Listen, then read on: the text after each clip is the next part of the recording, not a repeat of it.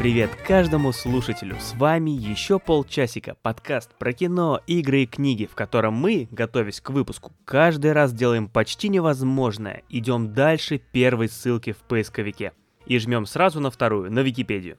Я Максим Матющенко, и со мной тот самый человек, который каждому может посоветовать подходящий сериал, но никогда с этим не угадывает. Макс Чконя. Всем привет! Если почтальон всегда звонит дважды, то мы уже звоним в 29 раз, не считая спецэпизодов. Сегодня у нас то, что любим и мы, и надеемся вы. И это не жареная картошка, а большой автоп.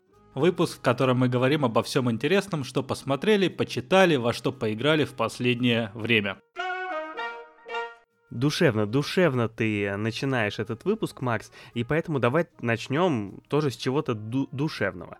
А дело в том, что посмотрели мы, как вы, наверное, уже догадались, фильм «Душа». Ну как фильм, мультфильм, анимационный фильм э, Пиксара, который вышел... Там трудно было с выходом, правильно, из-за пандемии, из-за всего вот этого в прошлом году. Кажется, в конце 2020 года он вышел, ну можно сказать, что свежак. Как тебе «Душа», Макс? Очень приятный, милый мультик. А, но я, честно говоря, не очень понимаю такого большого а, ажиотажа вокруг него. Ну давай обо всем по порядку. Про что душа? А, душа рассказывает про школьного учителя музыки по имени Джо Гарднер, который умирает и э, узнает, что не только у жизни есть загробная жизнь, но и, скажем так, что в жизни есть больше, чем только музыка. Такое вот э, описание мультфильма дал бы я. Значит, я мертв? Еще нет. Твое тело в режиме ожидания. Все сложно. Я верну тебя в твою группу. Да, очень, очень милое детское описание, да, человек умирает и... Ну, ты знаешь, мне фильм в целом понравился. Он э, довольно милый, э, в нем интересная история, его приятно смотреть, он очень такой красивый, такой красочный, прям вот сочный, все это вот хочется э, впитывать глазами, такая услада для глаз. И идея в нем действительно довольно, ну, такая глубокая, тоже сильная заложена, да, вот, э, которая доносится до зрителей весь фильм. И знаешь, вот у меня есть такая идея, которую я часто куда-то пытаюсь вложить, даже в наш подкаст как-то пытался вложить, э, напишите в комментариях, если вы это заметили и когда это было. Дело в том, что мне кажется, что такие мультфильмы, их делают сразу на двух уровнях. То есть там есть уровень для детишек, правильно, где какая-нибудь веселая история про машинки или про зверушек, и есть всегда уровень второй для взрослых, в котором какая-то более глубокая мысль раскрывается, или хотя бы даже просто шутки, которые дети не поймут, а взрослым смешно, чтобы усталые родители, которые пришли там в кинотеатр с ребенком, чтобы они тоже посмеялись и хорошо провели время, там, где ребенок этого не поймет, так сказать. И овцы в виде родителей сыты, и волки целы. Честно говоря, я не замечал такого. Я всегда в мультиках видел только самый вот, ну, для детей, вот самое интересное, ну, все, самое ну, хорошее. Это, это подтверждение моего правила, да. Я, я и говорю, люди, которые как бы пока да ладно, не дозрели, они вот видят, больше. они видят, ну, да. И вот «Душа» — это мультфильм, который не пытается притворяться вот этим уровнем для детей. Это чисто мультфильм для взрослых. Мне кажется, детям его будет совершенно неинтересно смотреть. Ну что там? Да, он скучный, музыка. скучный. А, ну вот, да, Подтвержд... все подтверждается. Даже а, «Головоломка» тоже такой а, очень а, мультфильм, который очень сильно хвалили, вполне для детей, там веселенькие человечки, что-то какое происходит яркое, и при этом есть сильный глубокий второй уровень. А вот в душе только вот этот а, взрослый второй уровень. Но мне мультфильм понравился, он яркий, его приятно смотреть, в нем приятная история и большой глубокий смысл в нем тоже скрыт. Я не скажу, что я считаю это прям вот лучший мультфильм, может быть, в истории, но лучший мультфильм последних скольких-то лет вполне себе. Ты смотрел его один или с сыном? Один. А, ну, без да, сына. Ну да, поним, ну да, ты как бы ты просто ну, понял, что да, подразумевается, да. да, взрослый. Ну хорошо. Тебе не показалось, что если мы вспоминаем некоторые мультики, там Шрек или о, или Мадагаскар, но угу. будем ли мы вспоминать? Падал прошлогодний снег. Будем ли мы вспоминать душу через э, 5 лет. Будет душа такой же культовой. Я думаю, что здесь зависит от того, что нас ждет в ближайшие месяцы, потому что если будет какой-то сейчас безрыбье, то вполне может быть, что вот душа заполнится как какой-нибудь, не знаю, первый большой мультфильм после головоломки, может быть, плюс-минус. Если что-то появится еще классное вскоре, тоже же будут, будут выходить мультфильмы, то вполне может быть, что забудется. Поживем, увидим. Вот такой а, замечательный оригинальный вывод. А тебе главный персонаж не напомнил а, персонажа из а, сериала «Офис»? Стэнли? А, да, что-то есть, да, усы. Угу. А, или ты про кота. Так вышло, что у меня случился такой мультипликационный, всеобъемлющий опыт в последние э, дни и недели. Помимо души, я с э, разницей в несколько дней так получилось, что посмотрел самую первую историю игрушек. Ничего, я уверен, Энди просто взбудоражился, наверное, он переел мороженого. Это всего-навсего ошибка. И эта ошибка заняла сейчас твое место, Вуди. Мультфильм 1900, внимание, 95 -го года, то есть это вообще самая-самая заря полнометражной компьютерной анимации, мультфильм, который был началом всего. Понимаешь, вот так вот э, из 2021 прыгнуть в 95 и посмотреть историю игрушек. А, Макс, ты вот вообще как историю игрушек любишь? Это же огромная франшиза, 4 мультфильма. Первый, наверное, один только, потому что все остальные уже, ну, может, второй еще, да, второй тоже был неплох. Но дальше уже, мне кажется, было как-то так себе. Надо сказать, что история игрушек, она же сильно растянутая во времени, потому что первые два фильма 95-й, там 99-й, ладно, потом третий фильм 2010 2010, то есть больше 10 лет прошло, и четвертый фильм 2019, то есть по, по 10 лет между последними фильмами выходил. Ты-то понятно, ты там уже вырос, тебе поэтому, может быть, неинтересно было. А, но вот э, глядя на одну историю игрушек, уже можно охватить почти 25 лет истории мультфильмов. Ты знаешь, я вот не, может быть, не такой большой фанат э, истории игрушек и был тогда, и, в принципе, сейчас вот пересмотрев, все, мы с сыном пересмотрели все четыре фильма сейчас. А, ну то есть в этот раз ты решил с сыном В этот раз, да, mm-hmm. да. Э, нет, он решил, он решил, ему попалось, он выбрал. И вот он посмотрел первый, и потом следом, естественно, естественно, сразу все, что было остальное, все три еще следующие части. А, ну, во-первых, тут э, слово, да, целевой аудитории. Ему очень понравилось. Он разные смотрел полнометражные мультфильмы, и вот этот ему понравился очень сильно. История игрушек прям класс. Так что, видишь, целевой аудитории нравится. Даже 95-го года мультфильм, который вышел за такое огромное количество времени, до его даже рождения, ему очень понравился. Целевая аудитория здесь как раз взрослые у истории игрушек. И это да. Второе, что я хотел отметить, мне с годами история игрушек стала нравиться больше. Я все еще не скажу, что это мой самый любимый мультфильм всех времен, но э, да, с годами более сильно начинаешь чувствовать вот эту историю вообще про взрослении, про все то, что там заложено, а, это все классно, да, и с, годами начинает нравиться больше, это правда. 95-й год, вот это для понимания того, чтобы почувствовать себя старым. Бэтмен навсегда. Водный мир. Как, как выяснилось, не навсегда были и другие Бэтмены. 12 а, обезьян. 7. Отчаянный, но... И история игрушек. Как... А, да, это приквел. А, приквел. А, угу изменилось кино, но мне кажется, мультфильмы на самом деле не очень сильно изменились. Изменились в техническом плане точно, потому что сейчас смотреть историю игрушек 95 -го года чуточку сложновато. Особенно там, ну, видно, что какие-то сложные модели тогда тяжело удавались, и там люди выглядят очень так э, жутковато. Не то, что сейчас. Я имею в виду обычных людей, не, не в мультфильме, а Это интересно, потому что я историю игрушек не пересматривал, наверное, ну, там, последний раз в нулевых смотрел, и вот у меня в памяти, что он абсолютно не отличается от души, ну, может быть, менее яркий. Ну, то есть они прям ре- реально уже проигрывают, да? Вот я, когда посмотрел их бок о бок, да, вот ты после 21 года смотришь мультфильм 95-го, и ты очень сильно видишь разницу, так что это, конечно, впечатляет.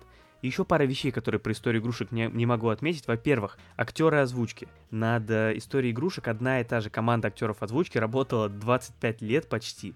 Представляешь, то есть, ну, одни и те же люди в 95-м и в 2000 в 2019 году озвучивали. Ну, то есть это, во-первых, Тим Аллен, который озвучивал База Лайтера, да, из, из главных ролей. Вы его все знаете прекрасно, это «Последний настоящий мужчина», сериал, который шел по нашему телевидению, все его там видели. Он озвучивал База Лайтера. И ковбоя Вуди озвучивал, сейчас имя, э, Том Хэнкс.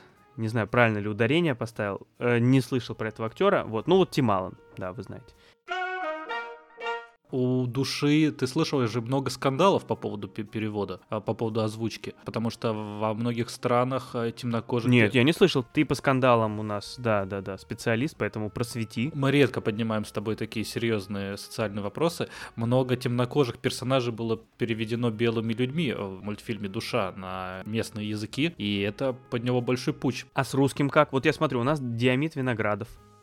Нет, у нас же э, одну из ролей, например, озвучил Вадим Эйлин Крик, это известный наш саксофонист. Душа же, она в основном, э, мультфильм Душа в основном о джазе, э, и поэтому и позвали. Ну, Ой, ты ничего не понял. и, поэтому и позвали Вадима Эйлина Крига переводить. Мне вот нравится, когда берут э, на роль озвучки таких персонажей, то есть если э, играет э, саксофонист в мультфильме, ну круто позвать саксофониста. Но это просто добавляет аутентичность, потому что массовому зрителю, кто такой Вадим Эйлин Криг, мне кажется, не очень известно, но это показывает просто качество работы над продакшн известном, ну, в стране. Мультфильм, опять же, из мультфильма, мультфильм «Рататуй». А, В отечественном переводе, во-первых, одну из э, ролей озвучивал Дмитрий Назаров, которого все знают, потому что он болельщик футбольного клуба «Спартак», а еще потому что он а, в сериале «Кухня» снимался, играл там, да, тоже шеф-повара. И еще одну роль повара озвучивала Юлия Высоцкая, тоже известная не только по своей работе на сцене, но и по своей работе на кухне. Еще одна мелочь, которую хотел отметить про историю игрушек. э, Мне кажется, что это мультфильм, который идеально подходит для мерча. То есть э, это просто самый лучший мерч. Это же игрушки про игрушки. Ты когда делаешь игрушки по истории игрушек, тебе даже не надо придумывать, как они будут выглядеть. Ты просто вот берешь из мультфильма, и у них даже кнопки есть уже в нужных местах. Это, конечно, очень удобно. А у тебя есть у ребенка игрушки из э, истории игрушек? Пока нет, но, видимо, теперь это вопрос времени. А вообще, ну вот в детском магазине, в магазине игрушек они продаются, но у нас? Я давно не был в магазине. Хорошо, и у меня последний вопрос на засыпку. Вот история игрушек, ну назовем его первым крутым таким большим мультфильмом. Скажи, первые пять, которые тебе быстрее всего вспоминаются из таких же. Без проблем. А, ледниковый период. Угу. В поисках Немо. Угу. Это я тоже из, из старых. Шрек. Еще? Ну давай, Это еще, еще пя- два. пять. Нет, эти, Уже эти- пя- пять душа и игра игрушек, история игрушек не считается. Ой, хорошо. То есть тоже из старого что-то, да? Ну два еще. Ну просто интересно, что у нас пока э, с тобой совпал только Шрек. Я вот Ничего себе. Ну, я называю, я называю именно старые, потому что у меня вот, э, я действительно недавно вспоминал, что вообще было? Шрек. А потом смотрю, о, ледниковый период, точно, с него же все началось. А потом смотрю, о, это самое, в поисках Немо, с него же все началось. А потом история игрушек, а вот что запиши, корпорация монстров. Мгм, давай, и последний. Ну, хоть один. Хоть один. Ну, хоть один последний. Что еще тогда Но было? ты не назвал как... Обязательно трехмерные нужны? Ну Трехмерные да, нужны да, или нет? Хорошо, давай пятым для экзотики назову Ранго. Ранга. Ну да, это для экзотики. Мгм, Я его даже не смотрел. У меня записан Мадагаскар, А, да, да, да. Кстати, мой сын тоже любит. ну потому что там юмор, понимаешь, он как бы, ну, для одного ур- уровня. А, Тачки. Ой, да, да, да, это тоже он любит. И Ну, я смотрю его с ним, да. и Зверополис. А, Зверополис А, я вот, записал, потому что он, да, потому что он как бы свежий, и его я смотрел. Просто не так Ну, часто хороший, смотрю он хороший. Да, это прям тот мультфильм, где вот взрослым совсем не скучно. Слушай, ну про это все надо еще отдельно говорить. Сегодня мы как-то больше про душу и про историю игрушек, поэтому не будем распыляться. Наконец добрался до сериала 2019 года, который называется 000 или 000. Нет, подожди, я смотрю, что это итальянский сериал, то есть он называется Zero Zero Zero в оригинале. Да, да, да. Но на самом деле он условно итальянский, потому что по большому счету там и Мексика, и Марокко, и Соединенные Штаты Америки, то есть там все приложили руку. Все прогрессивные страны. Мгм. В общем, это криминальный сериал, который рассказывает про огромные такой поставки кокаина, которые из, следуют из Южной Америки в Италию. Итальянская преступная организация купила кокаин на 62 миллиона долларов. а Ничего себе. Его, да, его в Южной Америке произвели и на огромном лайнере отправили в большое путешествие в Италию. А это много вообще? Это целый лайнер или сколько это? Вот. Или это одна горсть? Это, просто- это где-то 5 тонн. 5 тонн. 5 тонн, да, 5 тонн кокаина. Там оно все спрятано а, за консервами, конечно же, ну, потому что, а, я так понимаю, А, то есть спрятано. чтобы не декларировать просто, наверное. Ну, там Ну налоги да, не да, платить, да. да, зачем вот Ну, это там всё? ограничения, знаешь, там 20 килограмм. Да, Вот. А если у тебя еще чемодан. 4980 килограмм, то это уже надо как-то рассовать по карманам. Да, там у кокаина, наверное, повышенная ставка какая-то. Ну, в общем, э, суть такая, что в сериале показаны все уча- участники вот этой большой доставки. Кто-то наркотик произвел, у него есть перевозчики, курьеры, вот сам, ну, владельцы лайнера, у него есть покупатели, итальянская мафия. И вот в этой мафии, глава ее, которого зовут э, Дон Мина, у него там своя такая большая э, мутка. Э, Его хотят свергнуть, предать. Ну, как обычно вот это вот все, знаешь, э, Да, в фильмах, там в фильмах сложно. про, про мафию, да. А у доставщиков свои проблемы. В Мексике там э, спецназ пытается Ой, остановить. там вообще куча проблем. Да, ну ты ну, знаком. В общем, сериал это, наверное, один из самых мощных сериалов, что я посмотрел за последнее время, потому что он, ну, Мгм. действительно очень крутой. У него безумный драматизм, и, э, знаешь, у него есть еще такая своеобразная вещь, он как бы погружает тебя вот в этот мир абсолютно неизвестный. То есть можно было посмотреть огромное количество фильмов и сериалов на тему продажи наркотиков, мира барыг, но здесь он настолько интересно показан, здесь создается ощущение, что наркотики это действительно одна из крупных таких а, частей э, капиталистического мира. Это я не, не принижая капитализм, это я просто ну, как бы оцениваю, что Мгм, тут герои сами говорят о том, что капитализм держится на них. Знаешь, почему мы не потеряем на этом деньги? Потому что наше дело двигает мировую экономику. Не забывай об этом. Это наша работа. Сериалу очень интересная предыстория. Э, Он снят по книге, одноименной книге писателя Роберта Савиана. До этого по его другой книге «Гамора» э, снимали фильм э, одноименный, тоже «Гамора». И Его как раз номинировали на Оскар в 2008 году. У Роберта Савиана есть такая интересная штука, что вообще вся его жизнь, он писал романы вот, ну, кр- криминальные, про наркотики, «Гамора» тоже, про наркотики, там, про итальянскую мафию, которая там занимается продажей наркотиков. Но Роберто Савиана, он как вообще в это все пришел? Он работал помощником а, фотографа, который снимал а, мафиозные свадьбы. Ага. А отец Савиана, он работал врачом скорой, когда-то помог э, недобитому э, там подростку из мафиози, а, ну, помог ему оклематься, то есть спас его. Из-за этого вот отца Савиана избили потом. Человек, э, он был погружен достаточно так с раннего детства уже вот в мир итальянской мафии. И после того, как вышел фильм «Гамора», потому что он поставлен вот по его книге, э, итальянская мафия выписала смертный приговор ему. Представляешь? Ничего себе. Мгм. И с ним постоянно охрана после этого. Ну да, я, собственно, вот сейчас а, как раз а, читаю впервые источники, тут тоже про это есть. Saviano scardischi con un racconto imitadanto Tommaso Landolfini e invendolo a Goffredo Foffi, il quale le fece capire che...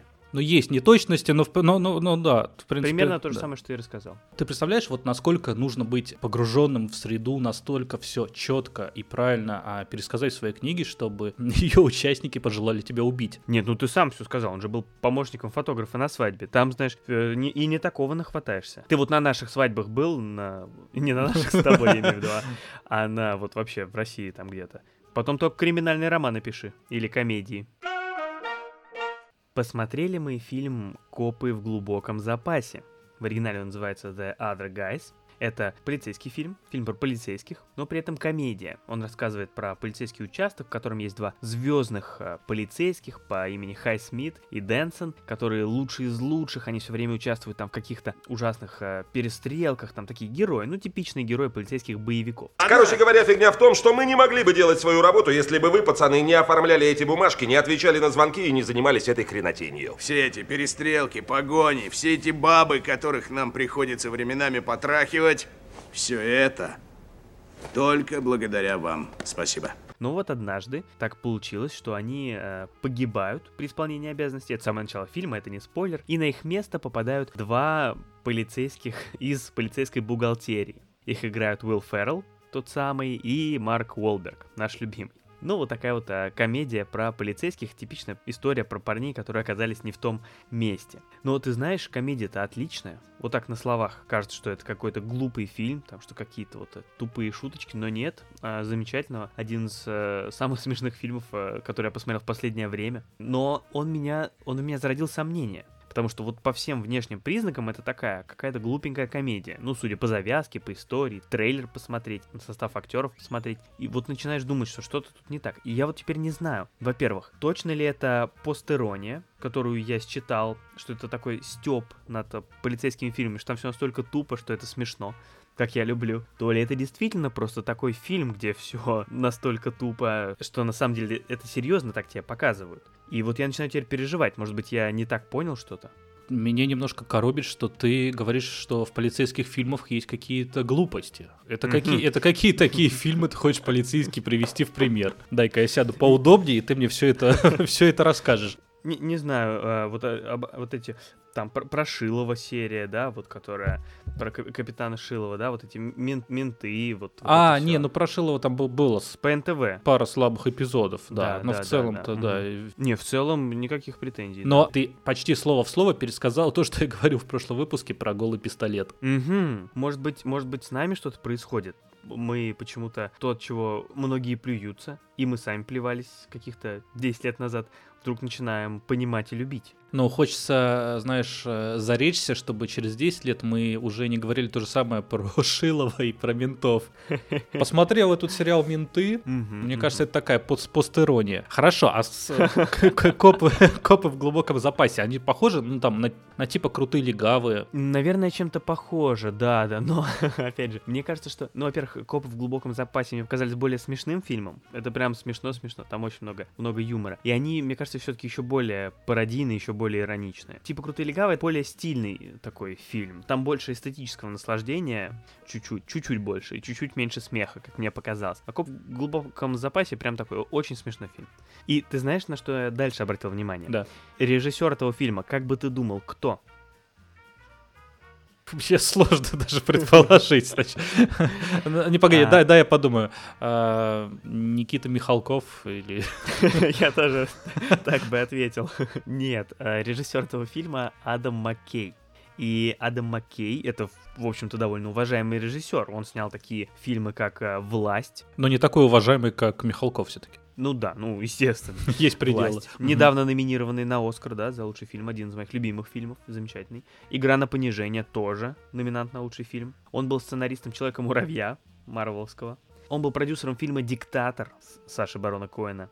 И, помимо всего прочего, он снял еще и э, серию фильмов про Рона Бургунди, про телеведущего, в которой тоже Уилл Феррелл снимался. То есть вот такая вот у него интересная фильмография. С одной стороны, очень такие сложные, интересные работы, которые там на Оскарах номинированы, а с другой стороны, вот такие вот комедии тоже, тоже есть. Но это как Крейг Мейзин, который был сценаристом «Мальчишника в Вегасе» и снял сериал «Чернобыль». Точно. И э, вообще классный состав э, актеров, помимо упомянутых Феррелла и Уолберга, наших любимых, там и Ева Мендес, там и Майкл Китон, и там и, между прочим, Энди Бакли, которого мы знаем, например, по сериалу «Офис» где он играл Дэвида Уоллеса, их финансового директора. И забавно, что у Энди Бакли, как звучит его вот вообще описание в каких-нибудь справочниках, что он актер, сценарист и финансовый брокер, казалось бы. То есть, понимаешь, он действительно, он действительно работал а, в сфере корпоративных финансов, когда его э, призвали к съемкам в офисе, и он параллельно снимался и продолжал работать в брокерской компании. Представляешь? А они, наверное, с Макеем там и познакомились. Э, Макей э, консультировался по в центре внимания с кем-то, и вот с ним познакомился. Ну, хочется построить такую. Да-да-да, да, кстати, вполне, вполне возможно. Так что вот такой тоже интересный человек э, тоже в этом фильме поучаствовал. И Брэд Гелман, это а, актер, которого мы знаем и любим, например, по сериалу «Дрянь». Тоже замечательный комик. Даже убедил меня, вот посмотрю. Вот досмотрю третий голый пистолет, я просто решил повторить. Я, наконец, дочитал книгу «Как написать кино за 21 день. Метод внутреннего фильма». Я читал его быстрее, чем 21 день, да. Сценарий я писать не собирался, но, тем не менее, прочитал ее. Нет, ну ты мне скажи, сколько, сколько дней прошло с тех пор, как ты ее прочитал? Ну, я читал очень долго ее для такой небольшой книги. Наверное, не неделю. Ну, 7 дней я читал ее. Да. А, понятно. То есть пару недель еще подождем, посмотрим. Да, там... 21 уже прошел. Нет, я просто как бы э, э, один день за три у меня шел. А. В общем, это книга Вики Кинг, которая рассказывает Э, буквально «Как написать кино за 21 день». Сценарий я писать не собираюсь и больше читал ее для общего развития, скажем так. Но на самом деле мне, с одной стороны, очень понравилось, потому что будь у меня желание написать сценарий, я бы вот действительно бы воспользовался всеми советами, которые есть в книге. Очень четко, все грамотно разложено. И что самое главное, очень мотивирует. То есть э, даже не применительно к написанию сценария, а просто в жизни или если ты как-то связан с творчеством, как вот мы, например, с тобой, да, то mm-hmm. при написании чего-либо эта книга действительно помогает. Она помогает составить план, э, чуть-чуть в голове структурировать все. Вообще все интересно, то есть и если тебе нужно написать сценарий на условные 120-200 страниц, то действительно в эти 21 день можно уложиться и сделать это в принципе неплохо. Конечно, книга не дает тебе идею, она не рассказывает тебе сюжет, не помогает с жанром, например. Нет, она просто помогает тебе э, сделать структуру твоего фильма правильной. То есть как бы у всех фильмов есть приблизительно такое одно течение развития сюжета. В какой-то момент возникает проблема, герой сначала сомневается, потом ломается, потом начинает расти над собой. Угу. Как в жизни. Да-да-да, потом у него приходит понимание, что он сделать это не может, но он переламывает себя и э, проблему решает или не решает, ну то есть как бы все. И это, знаешь, немножко э, ставит перед таким вот вопросом, а нужно ли это вообще вот все? Насколько такие книги, ну и вообще такая вот четкая структура фильмов, а они, эта структура действительно есть, практически любой фильм можно разложить вот э, эти три акта, загонять загоняет ли это творчество вообще в рамки? Правильно ли это? Может быть, наоборот, все фильмы, которые выходят за это правило, наоборот, становятся шедеврами. Я понял тебя, я понял тебя. Ну, ответ и да, и нет. Ты одновременно и прав, и не прав. Хотя ты, в принципе, ни, ничего не утверждал. Да, если представить, что, во-первых, все фильмы бы выходили за рамки, то, наверное, многим зрителям было бы их тяжело смотреть. Потому что, ну, все-таки ты иногда смотришь кино просто, чтобы отдохнуть, расслабиться, и ты привыкаешь к определенному, к определенному, к чему-то, чего стоит ожидать от фильма. А когда там что-то происходит совершенно неожиданно и творится какой-то полный артхаус, то зрителю какому-то может быть даже тяжело. Поэтому для них это может быть хорошо. Во-вторых, есть примеры, их много, фильмов, которые как раз-таки выходят за рамки и успешно, и успешно работают. Поэтому тут как бы есть пространство для всего. Можно делать и так, можно делать и это. Пожалуйста. Я признаю, что даже в этих рамках э, можно снять действительно классный фильм. Например, «Крепкий орешек». Вот он четко идет по всему тому, что написано в этой книге. Как это все надо писать, как должен расти главный герой. И я уверен, что, например, «Копы в глубоком запасе» точно так же сняты. Абсолютно. Они встают перед проблемой, они попадают в незнакомую да. ситуацию в начале фильма, а потом неудачно с ней борются, потом где-то, а, наверное, там за 20-30 минут они ругаются между собой обязательно. Ты точно не смотрел? А потом они мирятся и на огромной мотивации, на огромном желании решают все свои проблемы. Какой смешной фильм, сейчас заново вспоминаю, надо пересмотреть. Ладно, мне показалось, что э, чуть-чуть это все-таки, знаешь, зажимает. Как бы, если ты хочешь выйти, выйти вот за эти рамки, то книгу читать все-таки не стоит. Но mm-hmm. если вы хотите написать хороший фильм с хорошей правильной структурой, то книга действительно отличная. И что мне понравилось в ней э, в другой ее части, это то, что вот в первой, ну, как бы все действительно разложено по полочкам, как надо делать, а во второй Почему надо делать? Она действительно мотивирует. То есть она мотивирует не только писать кино, она просто мотивирует тебя заниматься каким-то делом, любимым, докидывает сил, желания, страсти. Она просто хорошо написана. То есть книга не длинная, она действительно очень хорошая. Просто хорошая книга. Mm-hmm. И как мотивационная, и как руководство по написанию сценария. Если хотите написать сценарий, то почитайте. К слову про истории. Со мной тут приключилась история. Сижу я, никого не трогаю, все как обычно. Захожу на YouTube, то есть такая обычная ситуация, и вдруг передо мной возникает проблема прямо по твоей э, системе этой, как, которую ты придумал, какая-то там трехактная. Возникает передо мной проблема, я вижу, какое-то видео мне рекомендуют, и я, естественно, как любой человек в интернете, сразу начинаю его смотреть. А советовали мне видео из шоу, которое называется э, The Dick Cavett Show, шоу Дика Кавета. Это американское ток-шоу, которая выходила на телевидении много лет, там еще с 60-х, в принципе, там до, до 2000-х, то есть, можно сказать, 50 лет выходила, наверное, под разными названиями, но это и не важно. Ну, это шоу, в котором ведущий сидит, э, разговаривает с гостем, что-то вроде вечернего Урганта. Вот тут я немножко у меня рассинхрон произошел, потому что Иван Ургант, он же придумал свое шоу, когда этот формат, в принципе, он придумал это когда? Ну, лет, да, ну, лет 10 назад это было. Как что-то похожее могло выходить раньше, в другой стране. Ну, оставим этот парадокс э, временной. А у Киркорова да. то же самое было с его песнями. Многие. А, да, да кстати, да, ну, припоминаю. Ну, да, да. Какая свежая тема. А. Ну вот, если серьезно, меня это привлекло почему? Потому что там было видео, в котором э, Иэн Маккеллен, актер, который играл... Э, Магнета. Да-да-да, играл Магнета в Людях Икс, играл Гэндальфа в Властелине колец, да много кого, много классных ролей он играл. Просто я увидел вот видео с ним, и сразу увидел, что видео старое, то есть он там молодой еще, и вот я из-за этого меня увлекло и решил посмотреть, что, что он там говорит, такой молодой, там в 70-е годы. И потом, ты знаешь, эти интернеты, эти социальные вот э, сайты, потом мне начали постоянно там рекомендовать э, фрагменты этого шоу. И это же жутко интересно. Там все эти видео 70-х. Потому что после Иэна Маккеллена мне посоветовали Джона Клиза.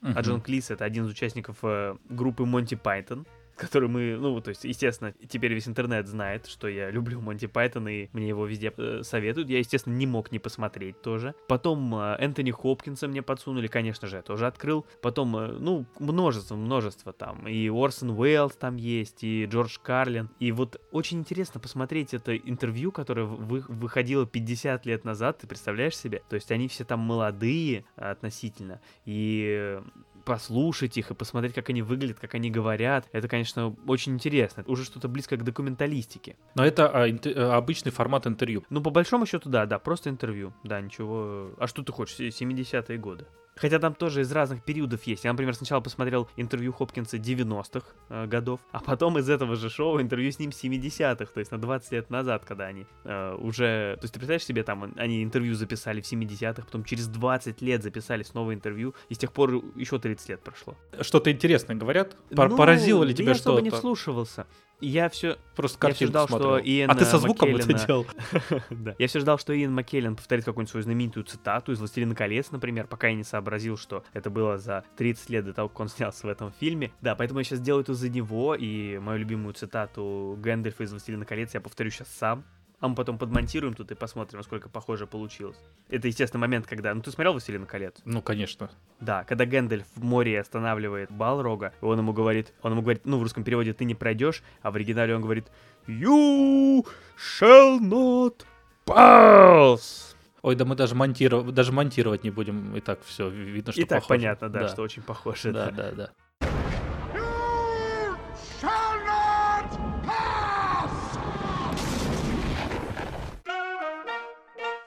Очень мне понравилось, Макс, ты всем нашим слушателям, что уж там, твоя история про то, как ты играл в э, Planet Zoo, в симулятор Мгм. строительства зоопарка. И я тоже решил что-то похожее начать. И а, я начал игру, которая называется Railway Empire. В ней, как э, можно догадаться по названию, мы строим империю. вот, ну на самом деле не империю мы строим, мы играем в качестве магната, который управляет сетью железных дорог. И мы эту сеть железных дорог Ты же понимаешь, что это намного э, легче просто игра. Ну, Ой, с, э, ой. железных дороги по сравнению с зоопарком. Ну, ты, продолжай, конечно. слушай. Мгм. Да. Да, мы строим сеть железных дорог. Ну, то есть там а, основная сюжетная история рассказывает про строительство дорог в Америке. То есть мы там начинаем с 1830-х годов и с а, восточного побережья через всю страну тянем железные дороги на запад. Очень увлекательно и, конечно, гораздо сложнее, чем дорожки в зоопарке прокладывать. Я извиняюсь. Там пошел прямо направо повернул. Железная дорога, ты представь, она же даже повернуть мгновенно не может. Там надо... Ой, это что, что там рассказывать? Вот эта вся высота, чтобы подъема не было. Там же на холм не заберешься. Знаешь, сколько надо думать. Это тебе не клетки расставлять. Но главное, что я понял, что играя в эту игру, я превращаюсь немножко в циничного капиталиста. Потому что там не только надо пути прокладывать, это было бы скучно, согласись. Там надо еще, в принципе, и бизнесом заниматься. Потому что ты в городах, которые ты соединяешь. Твоя основная задача, зачем ты их соединяешь железной дорогой? Чтобы возить туда-сюда грузы и людей. И ты в этих городах можешь строить бизнес. Ты можешь присоединять к городам еще и как какой-то бизнес, который вокруг них, какую-нибудь ферму или лесопилку. Тоже соединяешь, и тоже груз может ездить. И ты можешь, как игрок и магнат, сам этот бизнес покупать, как-то присоединять и строить. И тут я заметил вдруг за собой, что я в этот момент начал гораздо меньше обращать внимание на пожелания жителей города. Какой они хотят продукт, какой они хотят товар. Я в своем строительстве железных дорог приоритетом начал ставить э, присоединение своего бизнеса. Зачем мне тянуть вот к этой близлежащей коровьей ферме железную дорогу, если есть моя замечательная вон там за горой? Лучше до нее э, дотянуть дорогу, а в городе, которому нужно мясное производство, я лучше построю молочный завод, тоже свой. И туда буду свое молоко возить. Будто глава РЖД э, со мной Да, сидит или- тут Или рассказывает. какой-нибудь э, бывший губернатор Краснодарского края. Да, да, да.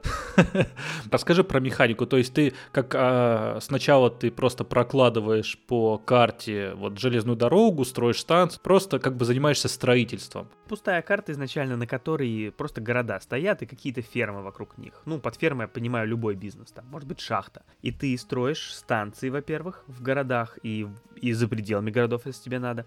Потом эти станции соединяешь с железными дорогами. Потом эти железные дороги ты обвешиваешь, например, там башнями со снабжением. Ну ты представь, 19 век, там паровозы, им нужен уголь, вода. Там все очень реалистично в этой игре, между прочим. Потом ты расставляешь, например, сигналы, разъезды железнодорожные. Потому что паровозы, они не могут. Это тебе не в зоопарке на дорожке там два льва легко могут разойтись. Да что ты А знаешь о поезда им- зоопарке, ага. Им нужны пути всякие. Что там, им нужно, друг боже друга. мой, кинул две палки на дорогу и все уже едет. Там это сложно, сложно очень. И вот ты вс- всем этим занимаешься. Ну, знаешь, ну, в принципе, вот я хотя играю, игра очень сложная, там надо очень много думать, но у меня вот ни с деньгами проблем нет, ничего. То есть, конечно, там это очень непросто все продумать, чтобы идеально работало и доход был, но как-то все. Что нужно для железной дороги? Ну, купил ты железный по... железную дорогу. Железный поезд, да, именно так это и называется. Железного коня своего, да. А в зоопарке-то, ты понимаешь, ты работаешь с животными. У них у всех есть свои потребности. Э, Есть посетители. Это работа с живым существом. Это не просто вот бездушная машина. Ну, конечно, все это легко. Будешь рассказывать, ага. Э, Кстати, специально для тебя у меня есть небольшая история, потому что, как я говорю, там э, реальная карта реальной страны, Америки, что уж там скрывать. Хотя вроде есть и другие, но вот в основной компании там Америка. И там есть разные города. Среди этих городов, вот я специально для тебя за- за- запомнил, там прям вот какая-то сериальная тема прослеживается. Во-первых, там есть на одной карте города Фарго и Дулут, которые в сериале Фарго, и, и город э, Суфолс. Там тоже есть. Представляешь? себе? Суфолс такие вроде. Суфолс это Тоже из- Фарго было, тоже Фарго. Такие вроде небольшие города, и они как раз все там оказались, все рядом. Можно поиграть. Ладно, а я, значит, тогда со свежими новостями про свои ситуации из игры Планета Зу. О, детский сад. Кстати, неплохой симулятор можно было бы сделать, а? Симулятор детского сада. У нашего подкаста есть телеграм-канал и его чат. И в этом чате я уже рассказывал небольшие новости. Да, там, кстати, больше, даже больше контент. Там есть скриншоты, да, из наших игр. Трубка зубов там можно посмотреть. Вот поэтому, если вы хотите получать максимально все быстро, э, все обновления про зоопарк или вот про железную дорогу нашу, то приходите к нам в телеграм-канал или в наш Да, чат. я туда отправлю скриншот, можно будет посмотреть на города, которые я упоминал.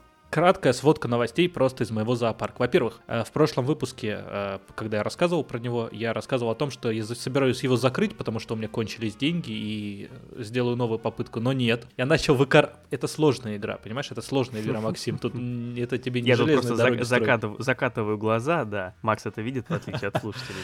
Это действительно большое событие было в моей зоопарковой жизни, потому что я его не закрыл. Я расплатился с кредитами. После этого я взял еще кредитов, чтобы, ну, как бы ускорить развитие. После этого обычно кре- э, новые кредиты берут, чтобы расплатиться со старыми. Нет, раз, так я делал в начале, потом пришлось расплатиться, потому что мне их больше не давали. Я взял кредитов, и шло все хорошо. Ну, действительно, я там чуть-чуть еще подразвился, все начало налаживаться. Но, скажем так, плохое руководство сделало свое дело. Сначала произошло вот что. У меня заболели мои белохвостые гну. Такие антилопы, ничего, ничего серьезного. Все вылечились, все здоровы. И а, для того, чтобы их вылечить, их надо было из вольера отправить а, в карантинную зону. Из вольера в карантинную зону. Я это сделал. После того, как они выздоровели, их надо было отправить обратно в вольер. Я беру а, младшенького гну. Он недавно только появился на свет. Уже Как переболел, да. Я его возвращаю, и я путаю вольер. И вместо того, чтобы отправить свой пустой вольер, из которого, ну, как бы я его забрал, отправляю его в вольер к гиенам. О, пока я, значит, понимал э, всю, всю сложность и необратимость ситуации, гиеновые собаки, если уж четко, его съели. Да, давай уж точно. Да, ги- гиеновые собаки. Так я попрощался с молодым потомством гну. Это а, одна ошибка. Вторая ошибка, которая привела к проблемам а, в зоопарке, это то, что у меня были ужасные листолазы. Это вид, я- вид лягушек. Ужасные ли- листолазы. Они жили у меня в небольшом экспозиционном вольере. Эксгибиционно. А Что, что в них хорошо? То они очень хорошо плодятся. Можно там парочку купить, и они плодятся, плодятся, ты успевай продавать. И посетителям хорошо, что их много, во-вторых, и можно подзаработать даже немного. Здесь я совершил какую ошибку? Я их продал. Ну, вы знаете, как заходишь вот в это меню с животными в этом вольере, и там этих лягушек... Да, всем э, знакомая ситуация. да. Мгм. 15 лягушек, я думаю, ну нафига мне столько лягушек продам, там 14, сколько? Там 14 из 15. Нет, про- чуть-чуть поменьше было. продам их 10, например. Будет 5 лягушек. Они опять наплодятся, и опять все будет хорошо. Я так и сделал. Я продал а, 10 лягушек из 15. Это условные цифры.